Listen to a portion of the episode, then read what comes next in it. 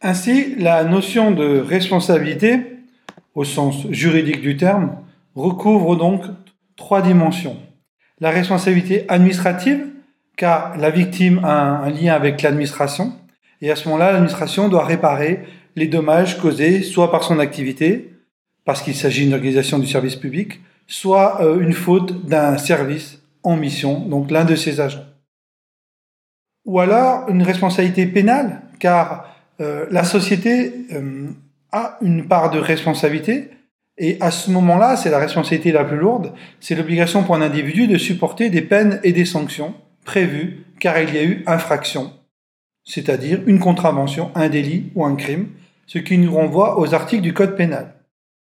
Et enfin, il y a la responsabilité civile qui lie le responsable à sa victime qui a forcément une responsabilité civile.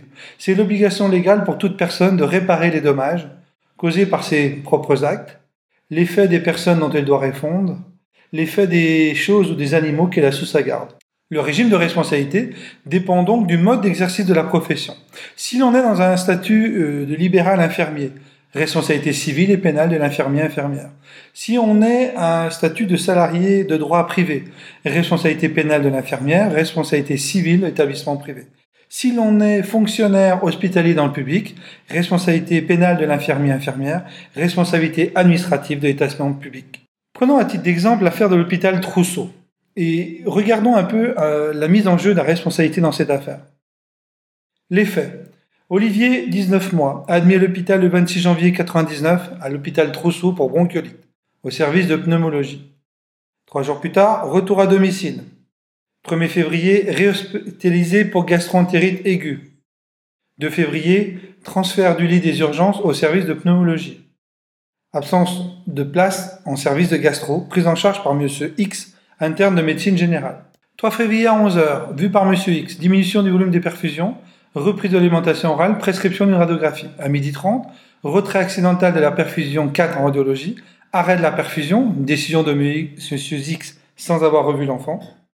Souffrante, quitte l'hôpital sans donner de consigne de surveillance, notamment de peser l'enfant. Après-midi, celle abondante, enfin non vue par l'interne de contre-visite ni par le chef de clinique de garde.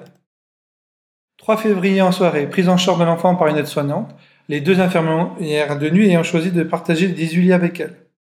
La mère, après avoir demandé en vain la venue d'un médecin, quitte le service à 23h30. 4 février, appel de l'interne de garde, arrêt cardiovasculaire, transfert à animation, 10 février, décès des suites d'une anorexie cérébrale prolongée. Enquête administrative de la PHP, février-juillet 99. Parmi les causes du décès, les inspecteurs concluaient notamment praticien avec une expérience insuffisante, encadrement insuffisant du chef de service, manquement de l'infirmière de garde, violation des textes réglementant la profession d'infirmier, insuffisance d'encadrement des équipes soignantes, trop grande délégation des soins aux parents, défaut d'organisation du service. Mise en cause du chef de service de pneumologie, de l'interne de médecine générale, de chef de clinique de garde, de l'infirmière diplômée d'état de garde, de l'infirmier diplômé d'état de veille, de l'aide-soignante de veille, de la directrice des soins infirmiers. Expertise. L'infection gastro-intestinale à rotavirus de l'enfant est très probablement une infection nosocomiale. La cause probable de l'arrêt cardiaque est la déshydratation aiguë. L'hospitalisation d'un service de gastro-entérologie aurait été préférable, mais il ne s'agit pas d'une faute de la part de l'hôpital. L'interruption de perfusion sans avoir revu l'enfant aurait dû être suivie d'une surveillance plus précise des pesées, que, de ce fait, on peut se poser la question soit de l'incompétence de la résidence, soit de la faute de ses supérieurs de l'avoir accordé une responsabilité qu'elle ne pouvait assumer. L'effectif paramédical était suffisant, bien qu'un débat existe quant à la définition d'un effectif suffisant. Un défaut de surveillance des infirmières de nuit et un glissement de délégation des tâches des infirmières et des aides-soignantes a existé. Il n'est pas dans les missions d'une aide-soignante de surveiller les malades car elle n'a pas été formée pour ça. Trois infractions dans cette affaire. Exercice illégal de la profession, culpabilité de l'aide-soignante, auteur principal. C'est une infraction EPI. Infirmière qui avait organisé la délégation au titre de la complicité. Infraction CEPI. La délégation de soins n'a pas d'existence légale. Les textes ne connaissent que la collaboration. L'infirmière doit avoir un regard sur toute la chaîne des soins.